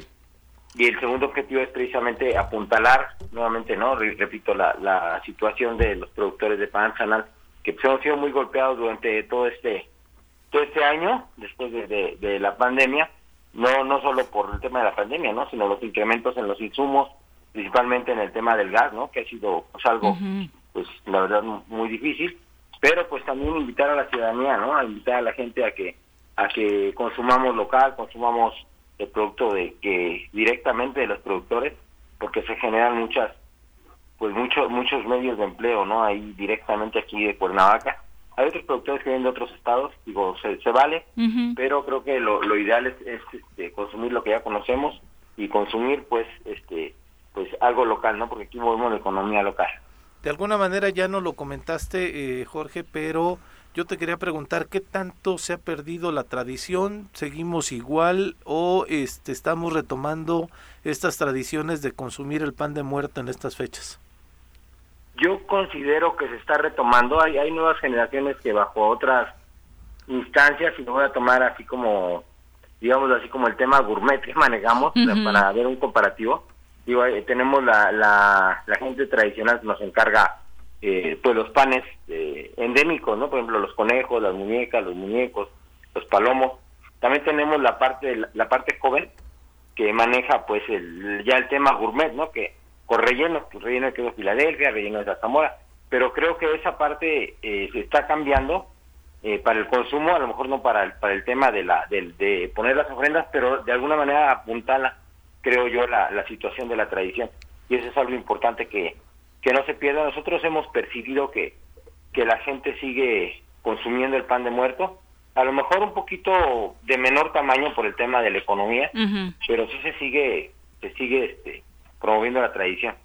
Sí, y, y, sin duda alguna está bien la moda y el tema gourmet, pero eh, las nuevas generaciones apuestan en lo tradicional, que es delicioso, ¿eh? Por algo han durado tantos años esas esos eh, figuras, esa técnica, ¿no? Aparte para hacer el pan. Y Cuernavaca Aquí. tiene mucha tradición en ese sentido. Sí, y más que todo, eh, pues nosotros vamos ahora sí como la tradición, ¿no? Digo, también nosotros estamos dentro de la tradición y pues la tradición marca que pues nuestros difuntos vienen un día al año uh -huh. y pues deben de consumir algo de mucha calidad, por eso claro. el pan de muerto definitivamente tiene pues otros insumos diferentes a los del pan normal, ¿no? En el caso del pan artesanal, claro. ¿Como cuáles? Mira, el, eh, hay dos, dos, este, dos, digamos, dos, dos vertientes de gente que nos pide, por ejemplo, el pan que todavía lleva eh, la flor de azar, que no, que la gente, no, no mucha gente ya lo consume, eh, pero es, es aromático, ¿no? Ujú. Entonces eh, lleva mantequilla, lleva azúcar, lleva huevo, lleva este y lleva flor de azar. La otra parte es la, la gente que consume el pan también tradicional, pero muy muy especial, que lleva mucha leche, lleva únicamente las yemas del- de, los huevos, lleva mantequilla, este pues hecha, ahora sí mantequilla, mantequilla 100%, Ujú. incluso leche leche bronca, ¿no? La que le llamamos nosotros leche directa, pues del, del productor de leche, no Ujú. de alguna de ninguna marca. Eso es lo que lo que la gente pone para sus difuntos que se lleven, ¿no? Que vayan en el viaje comiendo pues una vez al año de este buen pan. Sí, y de pronto dentro de esa técnica, debo confesar, ahí en la exposición del pan de muerto monumental que pusieron en el ayuntamiento de Cuernavaca, sí, de pronto eh, eso, ¿no? A las nuevas generaciones como que les gana mucho la vista. Llevaron dos opciones, el de azúcar tradicional blanca y el de azúcar rosita. Todo el mundo corrió por el de azúcar rosa y la verdad es que estaba mucho más rico el, El otro, ¿no? Así es, sí, esa cobertura, ese saborcito raro que tiene, pues ahora sí que, que, que cada año se da en el pan, eh, pues ahora sí que en el azúcar coloreteada, le decimos nosotros, eh, pues es, es algo que nada más cada año lo, pues lo, lo producimos, cada año lo probamos. O sea, ¿solo en Ojalá este pan usan esa técnica? ¿Perdón? Solo en este, en este pan de muerto, o sea, en esta temporada usan esa técnica de la coloreteada, como le dices. Sí, sí, sí, ¿Sí? sí, Mm. únicamente, únicamente en, en esta, en esta época, es como la rosca, ¿no? Es, es un tema de temporada. Ok. Así es. Hablando de esos temas, ¿qué tanto eh, perjudica o, o es competencia esto, esta venta de pan, que la verdad no es tan bueno que encontramos en los grandes supermercados y que de pronto pues ya mucha gente compra también porque pues vas a hacer el súper y, Y ya de ahí te lo llevas. Claro, sí, exactamente, por comodidad creo que la gente lo adquiere, digo, y, y hay que decirlo, no voy a hablar más de mis colegas que, que están este pues trabajando en esos súperes, pero el tema de los insumos es básico, o sea, nosotros manejamos un, insumos totalmente naturales, como lo, lo, lo dije desde un principio, y en el tema de la industrialización, digo, porque nos lo han ofrecido, ya nos ofrecen huevo en polvo, nos ofrecen mejorantes, ¿no? Con enzimas, nos ofrecen grasas trans que de alguna Ah. manera dan volumen y dan dan una vista diferente. Aquí estamos en contra de esas. Ah, efectivamente. Eh, eh, bueno, si queremos conservar, creo que la tradición y la gente por esa parte, fíjate que también muy bien, Ujú. he estado volteando a ver mucho el tema de pues de, de consumir natural, ¿no? Consumir más natural. Y creo que alguna tenemos un sector de la población cautivo que es el que pues se ha encargado de pues, de, de alimentarse sanamente y creo que es la, la gente que nos está consumiendo de manera directa. Muchas de las veces, como bien lo comentabas, tú no saben dónde ubicarnos, pero pues sí, eh, pues eh, ahorita por ejemplo en el centro de Cuernavaca tenemos algunos espacios eh, semifijos que el gobierno nos, nos otorga para poder participar. También hay otra parte del gobierno que no que no nos dan tanta apertura, pero este de alguna forma en sus casas, en, en algunos lugares tenemos locales establecidos también en, en algunos lugares de la ciudad. Sí, a mí se me fueron las fechas de lo del centro y la verdad ayer me iba a surtir más porque casi no pasaba a diario y ya no los vi en Jardín Juárez, ya iba a entrar en depresión, pero seguí caminando por el centro y como bien dices, hay en algunas calles eh, todavía algunos puestos semifijos que van a estar esta temporada. Así es, van a estar esta temporada hasta más o menos el día martes, miércoles. Van a estar este ahí cerca de la catedral, van a estar cerca de la calle Arteaga. En Guerrero, tam- ajá, esa que cruza con casi esquina con Guerrero, ¿verdad? Efectivamente. También estamos con la colonia Antonio Barona, estamos en el empleado, estamos en algunos lugares también que, que tenemos oportunidad de ocupar y, y de ahí este pues se desprendan muchos empleos este pues de temporada, ¿no? Y es algo tan importante que tenemos que recalcar. Por supuesto, la generación de empleo es tan importante hoy en día y qué bueno que eh, de pronto esta temporada pueda ayudarles en esa recuperación económica. Jorge, muchas gracias por la comunicación y bueno, ya que estamos contigo, eh, danos el gol de manera particular. ¿Tu panadería cuál es y dónde la encontramos? Muchas gracias. Bueno, nosotros tenemos un local establecido desde hace ya 35 años aquí en la colonia Antonio Barona, de hecho, en la, en la eh, glorieta de las cazuelas, que es la. Donde es el zócalo de la colonia, y en la calle Emiliano Zapata 82. Ahí estamos a sus órdenes todo el día, ahorita desde ahorita ya está abierto. hasta las 10 de la noche. Este, y bueno, pues con pedidos especiales también, ¿no? Ah, muy bien. La verdad es que vale la pena que apostemos por nuestros productores locales. Muchas gracias, Jorge. Muy buenos días. Al contrario, gracias a todos y muy buenos días. Gracias por el espacio. Que Dios los bendiga. Un abrazo. Hasta luego. Es que sí es impresionante, ¿no? Como estos días te acercas a Jardín Juárez y desde una cuadrante es el olor espectacular, ¿no? Bueno, una delicia. Vámonos a pausa, regresamos con más. 8 con 16, gracias por continuar con nosotros. Ay, sí, ahora que escuchaba el spot de Emiliano Zapata, impresionante su Catrina, ¿eh? ¿Ah, Vayan a surtirse por ahí, sí, está realmente espectacular. Para la foto mínimo vale la pena, pero además tiene muchos pretextos también para quedarse a consumir ahí en la 3 de mayo con productos tan espectaculares. El profesor Arnaldo Poses dice, bonito fin de semana, a disfrutar de nuestras tradiciones. Es correcto, profe, de eso se trata. Vamos a saludar con muchísimo gusto a través de la línea telefónica a Griselda Hurtado, quien es eh, representante en el estado de la Canirac. Eh, Gris, ¿cómo te va? Muy buenos días. Buenos días, Viri. Buenos días a todos ahí en cabina y al público. Bueno, fin de semana largo, tototote, Gris. Eh, ¿Qué tan bien le viene al sector en esta temporada ya prácticamente de cierre de año? Pues nos cae de maravilla este puente largo. Este, nosotros esperamos una reactivación de un 30% en nuestras ventas, pero sin embargo, pues repito, solo es como un paliativo, ¿no? Nosotros necesitamos estar regresando a trabajar al 100% para poder hablar de una recuperación económica en nuestro sector. Que en ese sentido es muy posible que ya regresemos a semáforo verde. ¿Lo han platicado con las autoridades o aún no? Este, todavía nosotros no nos, este, no nos notifican, pero al parecer es muy probable que regresemos al verde y ojalá así sea y pedirle a la ciudadanía que nos ayude a mantenernos en ese color, ¿no? Para que en diciembre ya estemos hablando, esperemos primero en Dios de que la pandemia pues ya de otro otro curso, ¿no? Hablando de que no solamente se necesitan estas eh, pues condiciones eh, que son paliativas, eh, ¿qué, ¿qué, es lo que realmente el sector estaría haciendo de la mano con autoridades para que la recuperación sea real? Eh, justo en este cierre de año se vienen actividades importantes. Bueno, el cierre de año de por sí suele ser positivo en materia económica. Si entramos a semáforo verde, obviamente abriría mayor posibilidad de que las actividades ya realizándose de manera completa pues dieran mayores beneficios económicos se acerca el buen fin, etcétera, etcétera. Así es, nuestro sector tiene que estar trabajando al 100% eh, normal para hablar de una reactivación. Este, ahorita para nosotros este puente pues es muy alentador porque nos va a permitir tener una venta más del 30% para nuestros ingresos y para poder ir juntando para los aguinaldos, ¿no?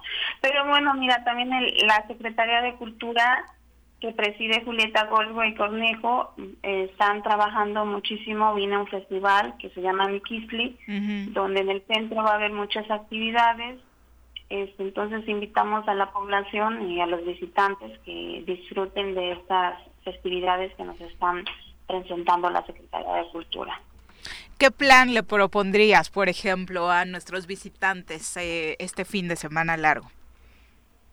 Pues les queremos decir que los restauranteros estamos listos para ellos, que es un sector que se ha preparado cada día, que es un sector que lo revisan constantemente en las autoridades para que estemos a la altura de ellos y que aquí los esperamos que obviamente que también ellos pongan de su parte usando pues todos los protocolos que nos exige salud, ¿no? También aprovecho pues para decir que pronto viene el Festival Sabores Morelos que también es otro gran producto morelense y esperando a que nuestra nuestro sector se vaya reactivando, ¿no? E, ¿Exactamente qué fechas va a hacer? Eh, tenemos programados Sabores Morelos del 2 de diciembre hasta el 5 de diciembre. Ok, es, ese, ese evento, por supuesto, aparte ya es tradicional gris en apoyo al sector. Exactamente, y es eh, Sabor, Sabores Morelos es un producto morelense ya así se tiene que ver y pues pedirle a los diputados también que nos tienen que apoyar bastante este, para este proyecto y que se designe ya un, un presupuesto para este festival, ¿no? desde el Congreso. ¿No hay todavía presupuesto o con cuál estarían trabajando este evento? Nosotros este, y, entregamos el, el proyecto al Fidecon y fue muy favorable y tuvimos muy buena respuesta por parte de la Secretaría de Economía, de la secretaria Cecilia Rodríguez. Este, ya está aprobado el proyecto y para eso viene en diciembre, está programado para diciembre, el 2 de diciembre al 5.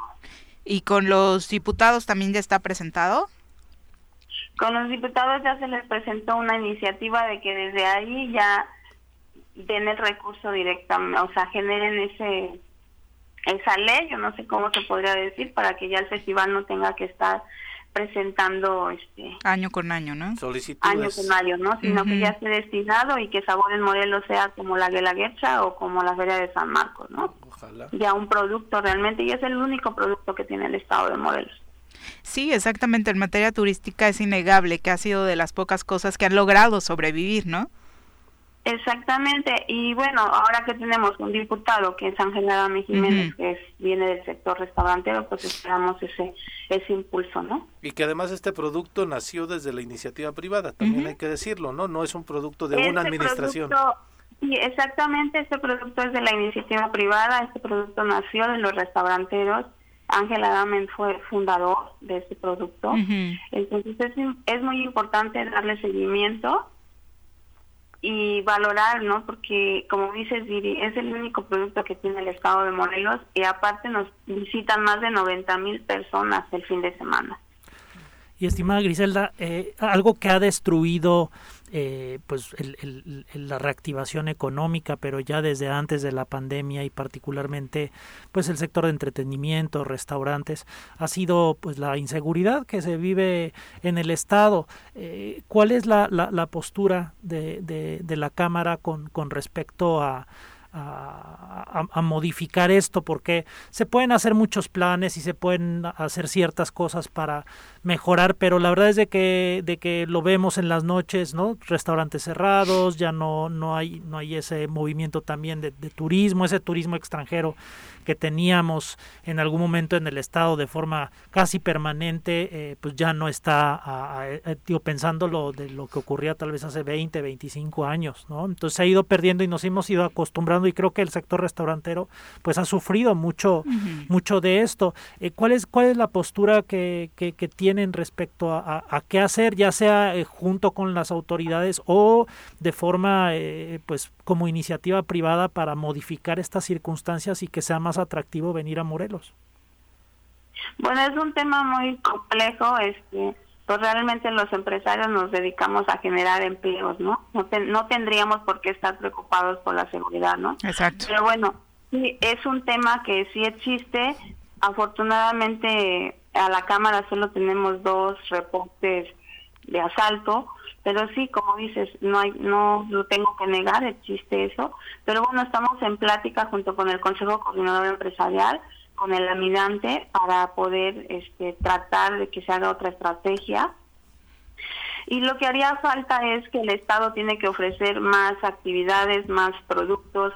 Este, tenemos 10 museos que deberían de ser reactivados, generar públicos, tenemos el Auditorio Teopanzolco, tenemos que ir generando públicos de calidad para que les guste regresar al estado de Morelos, ¿no?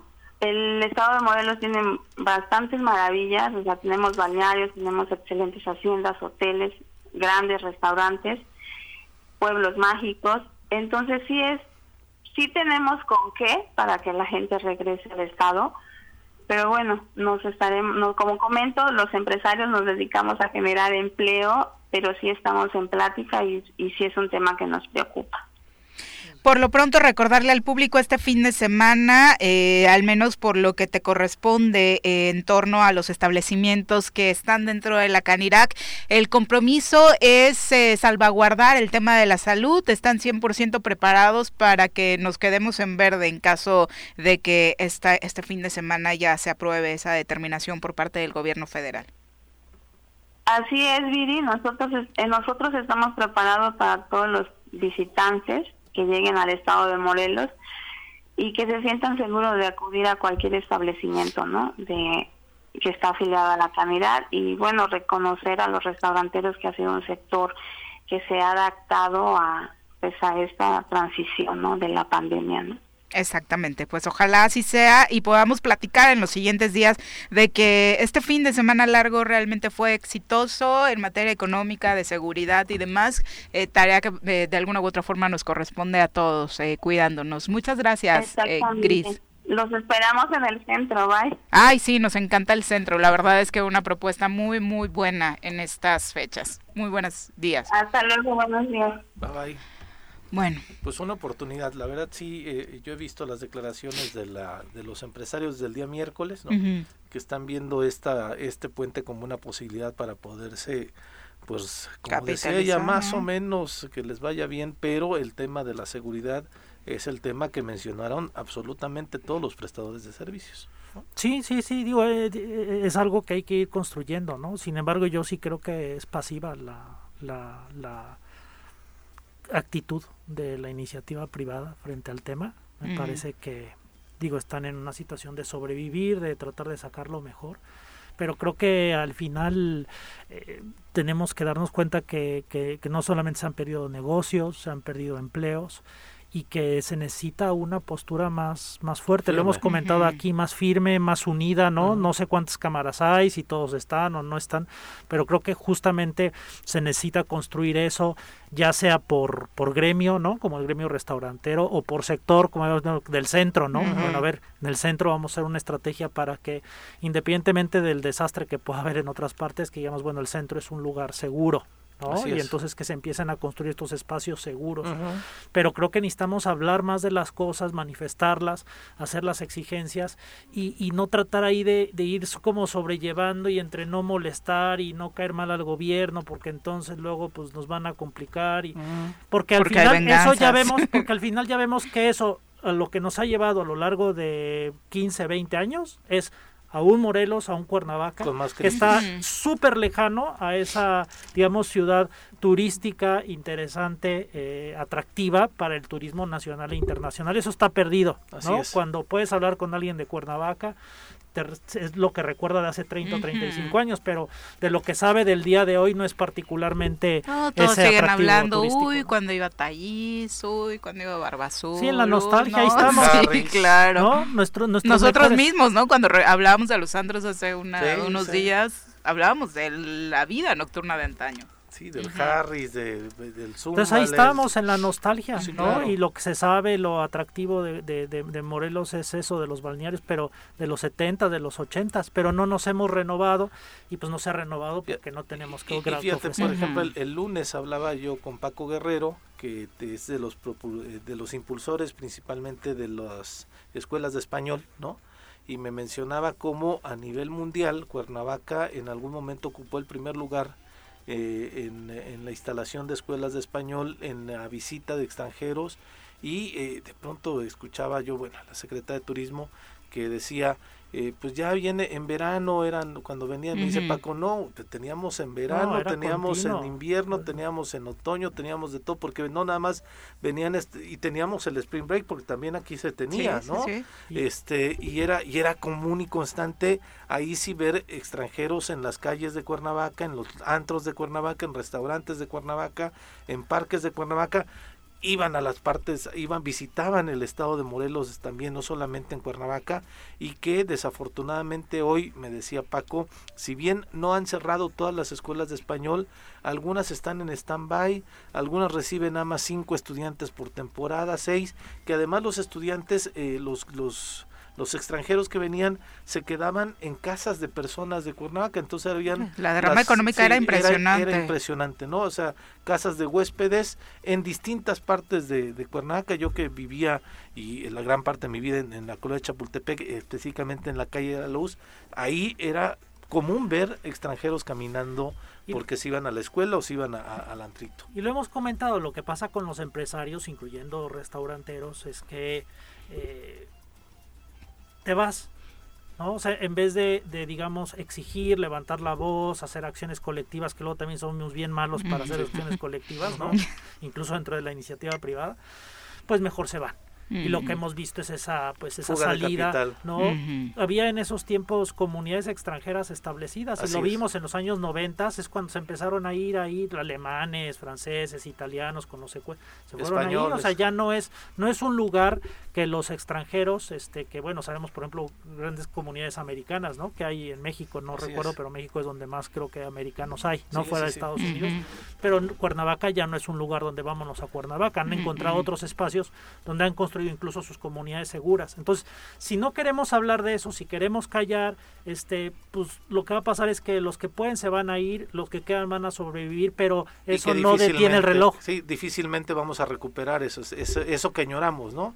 Eh, hablando específicamente de las escuelas de español, nos decía Paco, muchas se fueron a Oaxaca y ahora Oaxaca es la opción porque pues además la, la opción de Oaxaca es muy rica, ¿no? Este culturalmente la ciudad es linda, Monte Albán, está Mitla, está no sé. Entonces, ¿cómo cómo eh, o sea, corroborando lo que tú mencionas, este doctor, la gente se está yendo en lugar de defender y, decir de aquí soy, aquí tengo que salir adelante, aquí tenemos que devolverle a nuestro estado, ¿no? Para no hablar solo de Cuernavaca, devolverle a nuestro estado esta riqueza que tenemos y que teníamos. Gracias por continuar con nosotros. Eh, saludos, por supuesto a todos los que continúan escribiéndonos, como Edu González, que nos envía un abrazo desde Cuautla, Silvia Aguilar, deseándonos un buen fin de semana largo, muchísimas gracias.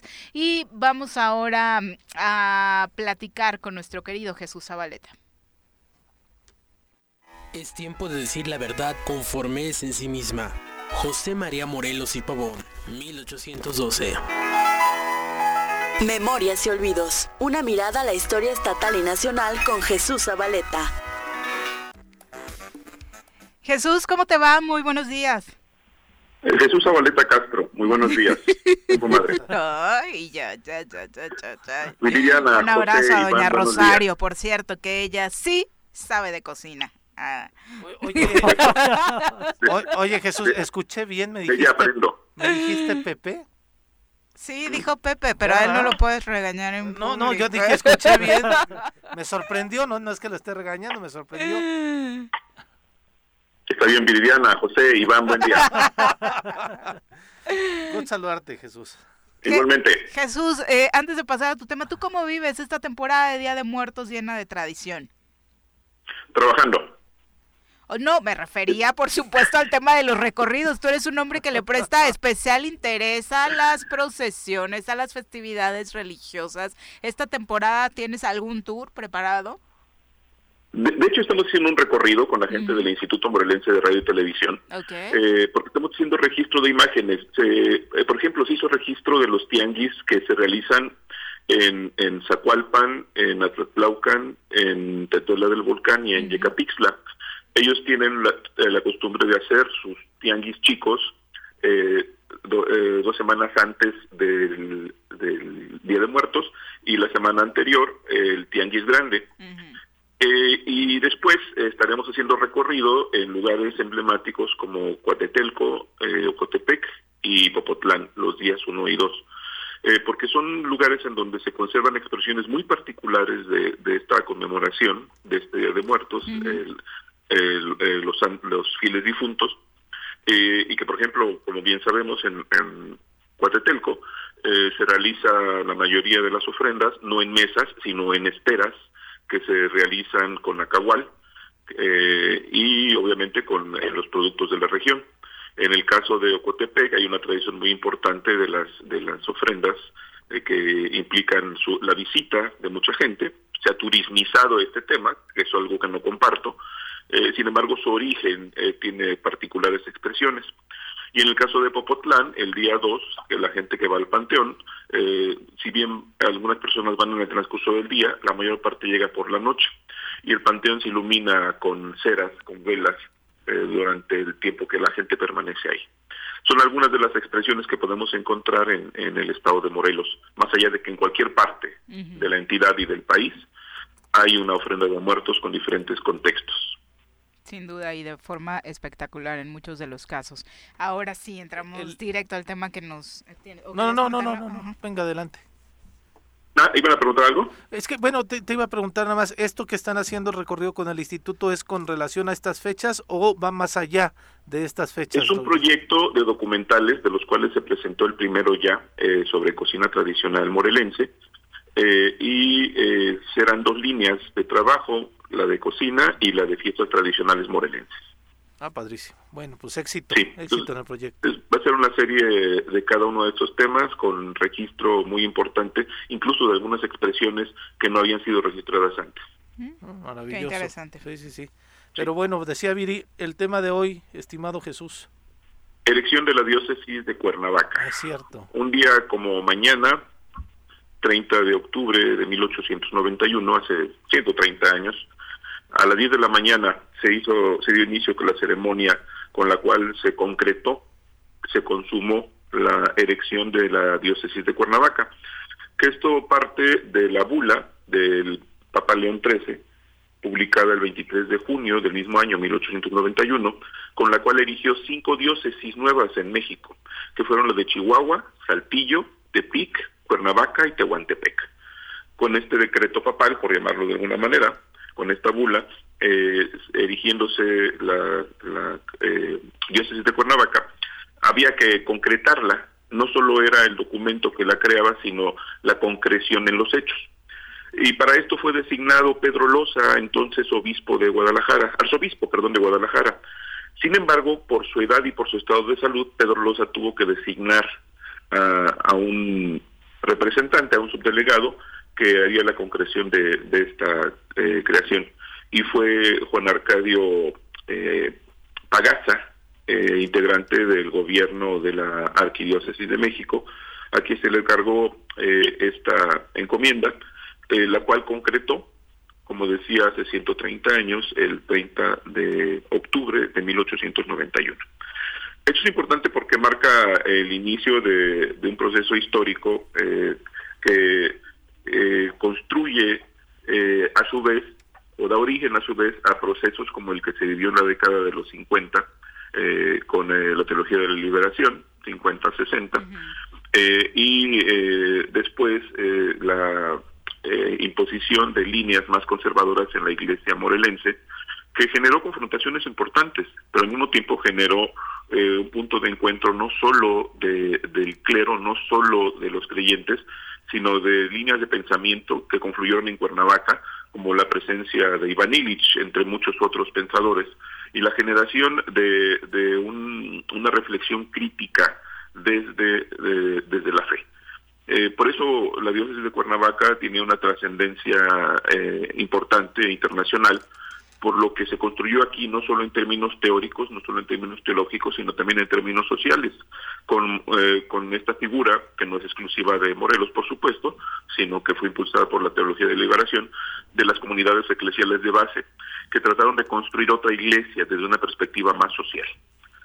Eh, vale decir que la diócesis de Cuernavaca también tiene eh, a un exponente que me parece extraordinario e inevitable para entender no solo la historia de la propia diócesis, sino eh, una parte muy importante de la interpretación de la historia antigua de México, y me refiero a Francisco Plancarte y Navarrete, segundo obispo de Cuernavaca.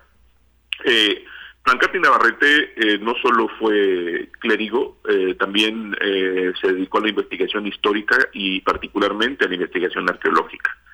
él generó una colección importantísima de sus recorridos que hizo por por no solo por todo el estado, sino por algunas otras regiones del país, y generó varias teorías en torno al origen de las culturas primigenias en, México.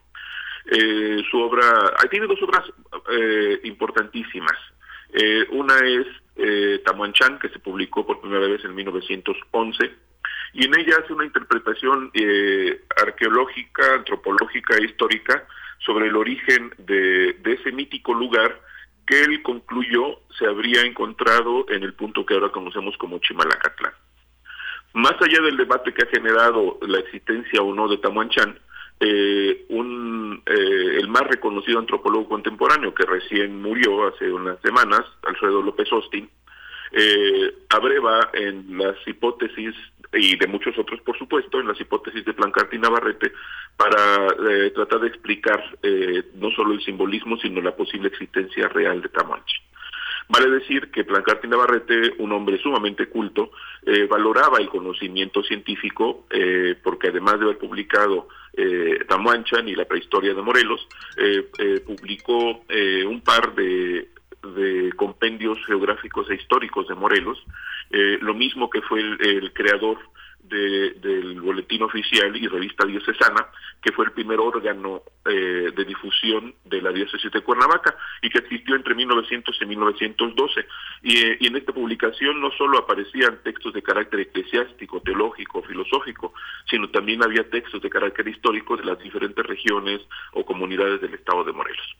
Eh, Vale decir, y con esto concluiría, eh, que la importancia de, de, la sede de la diócesis de Cuernavaca, que fue el, el, original templo dedicado a la Asunción de María Virgen, y que fue construido por los franciscanos, y que fue además no solo el primer templo y el primer convento construido por ellos en el actual territorio morelense, eh, sino eh, fue eh, elegido el templo para ser constituido en catedral concretándose este hecho con la elección de la diócesis en esta fecha mencionada, 30 de octubre de 1891.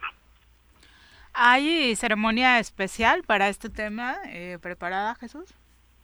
Platiqué con el obispo hace un par de semanas uh -huh. eh, sobre, el, sobre el tema y me decía que se había convertido en una costumbre hacer una conmemoración especial cada 25 años. Es decir, la, la, importante conmemoración que tuvo lugar fue eh, eh, hace cinco años uh -huh. eh, y será la siguiente dentro de 20 años.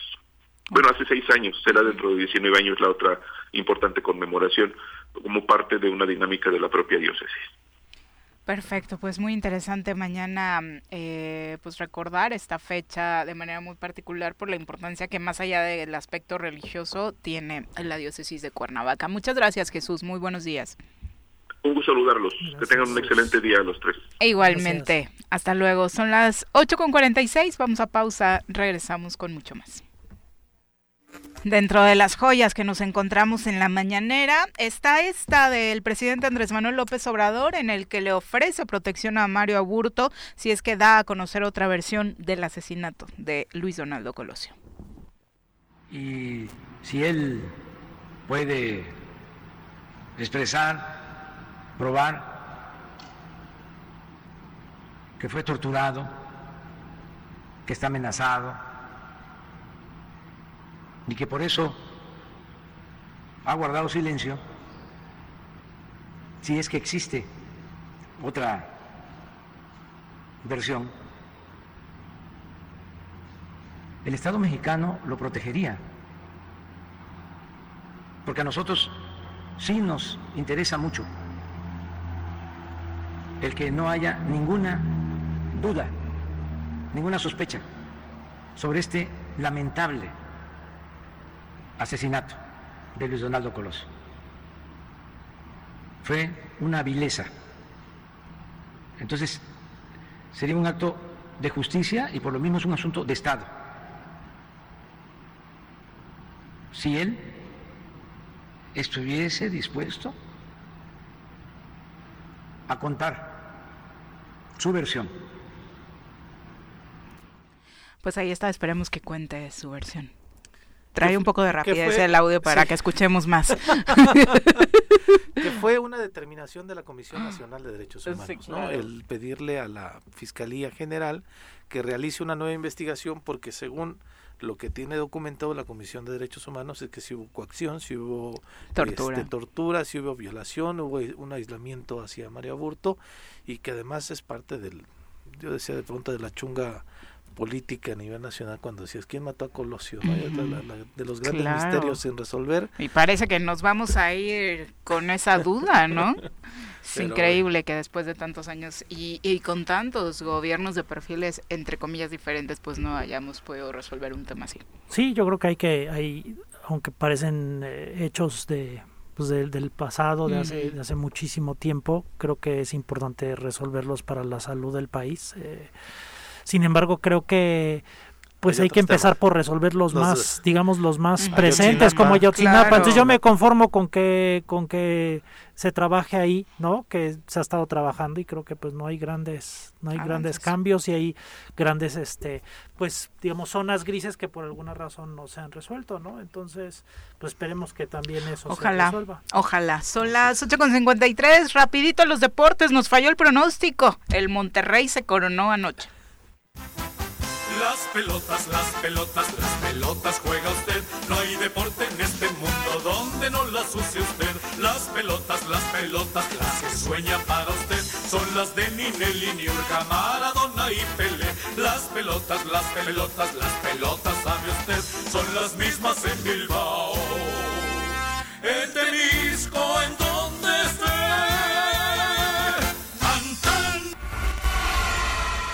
Buenos días, Bruno. Finalmente Rayados de Monterrey será el representante de México en el Mundial de Clubes.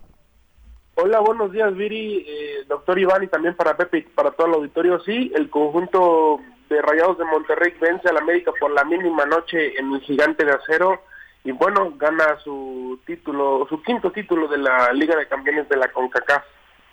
Oye, eh, envuelto en polémica el encuentro por el tema del arbitraje. Se dicen robados los americanistas, pobrecitos. Eh, sí, bueno, hay polémica en el gol de Funes Mori porque parecía que estaban fuera del, bueno, estaban fuera del lugar, pero el defensivo intenta hacer por esa pelota, intenta desviarla y es por eso que pues viene de, de, un, de un rival la pelota porque influye un tanto en la trayectoria y ya posteriormente al final en el tiempo agregado es donde quizás eh, pues existe un penal con una mano de, de Maxi Messi, si no me equivoco, jugador de, Rayados en los últimos minutos del encuentro que pues el árbitro consideró que no fue como penal, creo que es un movimiento que, pues, ¿dónde va a poner la mano? Claro, exacto, el movimiento natural. Está de espaldas incluso de la pelota y al final América termina exigiendo contra el árbitro lo que pues no exigió, lo que no demostró en 90 minutos porque es una realidad que se puso a jugar ya nada más en los últimos nueve minutos que agregaron, porque todo el partido... Oye, ¿justificado lo de los nueve minutos agregados o era agrégale hasta que a ver si cae el empate? Quizás lo de, lo de los nueve minutos sí, pero ya no más de nueve minutos porque se jugaron 12, casi 12, 12, casi 13 minutos porque sí perdieron mucho tiempo en cuanto a las lesiones pero ya más de nueve minutos sí creo que me pareció bastante eh, exagerado y bueno, en, esos nueve, diez, doce minutos fue cuando el América quiso jugar porque en todo el partido no apareció. En todo el partido Monterrey falló mucho y me sorprendió incluso ver un Monterrey tan ofensivo, pero tuvo que haber terminado 2, dos o 3-0 el partido sin ningún tipo de problema. Sí, fueron 17 minutos con 55 segundos el agregado. Qué cosa. Sí, sí, sí prácticamente que hasta que empatara la, hasta que empatara la América querían agregar tercer tercer tiempo.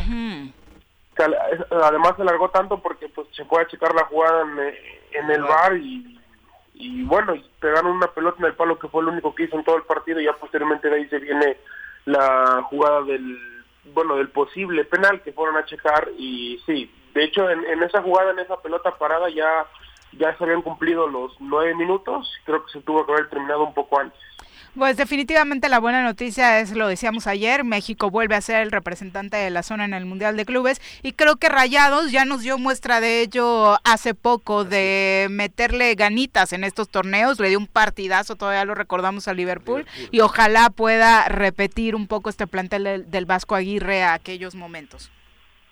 Sí, ojalá es un plantel, la verdad que es un, muy buen equipo. Hace algunos, hace un par de años dio muy mucha batalla contra el Liverpool de Jurgen Klopp. Ahora le tocaría medirse ante el Chelsea y ante el, brasileño que quede, porque son dos de la Copa Libertadores, dos, dos finalistas brasileños los que quedan. Y bueno, ojalá que demuestre bien. Tiene plantel y tiene la calidad como para dar una sorpresa. Ya Tigres llegó hasta la final. Ojalá que Rayados al menos pues así sea y dejando la, la, vara muy alta su acérrimo rival del equipo. Ojalá así sea, Bruno. Muchas gracias por la comunicación. Muy buenos días. Muchas gracias, Viri. Saludos al doctor y también a Pepe y a todo el auditorio. Gracias. Y, también positivo, ¿no? Que Solari les está enseñando un poquito de educación ah, a quienes no se no, no, no, solo no les gusta perder, sino que no saben cómo hacerlo. Hay algunos que seguían tuiteando cosas hoy en la mañana. Pero y que no tienen otro tema más que nosotros, ¿no? Ya vivan de otra cosa, por Dios. Siempre lo he dicho, cuando hablas de otros equipos es porque el tuyo no te llena, ¿no?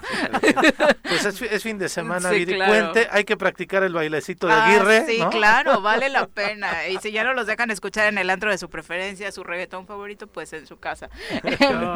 Doctor, ¿cómo te fue hoy? ¿Te sentiste a gusto? ¿Vas a regresar pronto? ¿O nos vas a volver a castigar con tu ausencia por a ver, A ver, ustedes no me invitan, ya les dije. Pero aquí estoy. Muchas gracias. al contrario, buen fin de semana a todos. Feliz fin de semana largo para todos ustedes. Bien, Pepe, pásala bien, pásenla bien, el auditorio. Gracias. Cuídense mucho, por favor, en todos los ámbitos. Nosotros los esperamos por acá el próximo lunes en punto de las 7.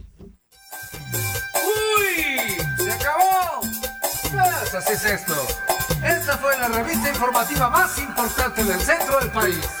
El Choro Matutino. Por lo pronto, el Choro Matutino. A bailar el Choro Matutino. Y a gozar, el Choro Matutino.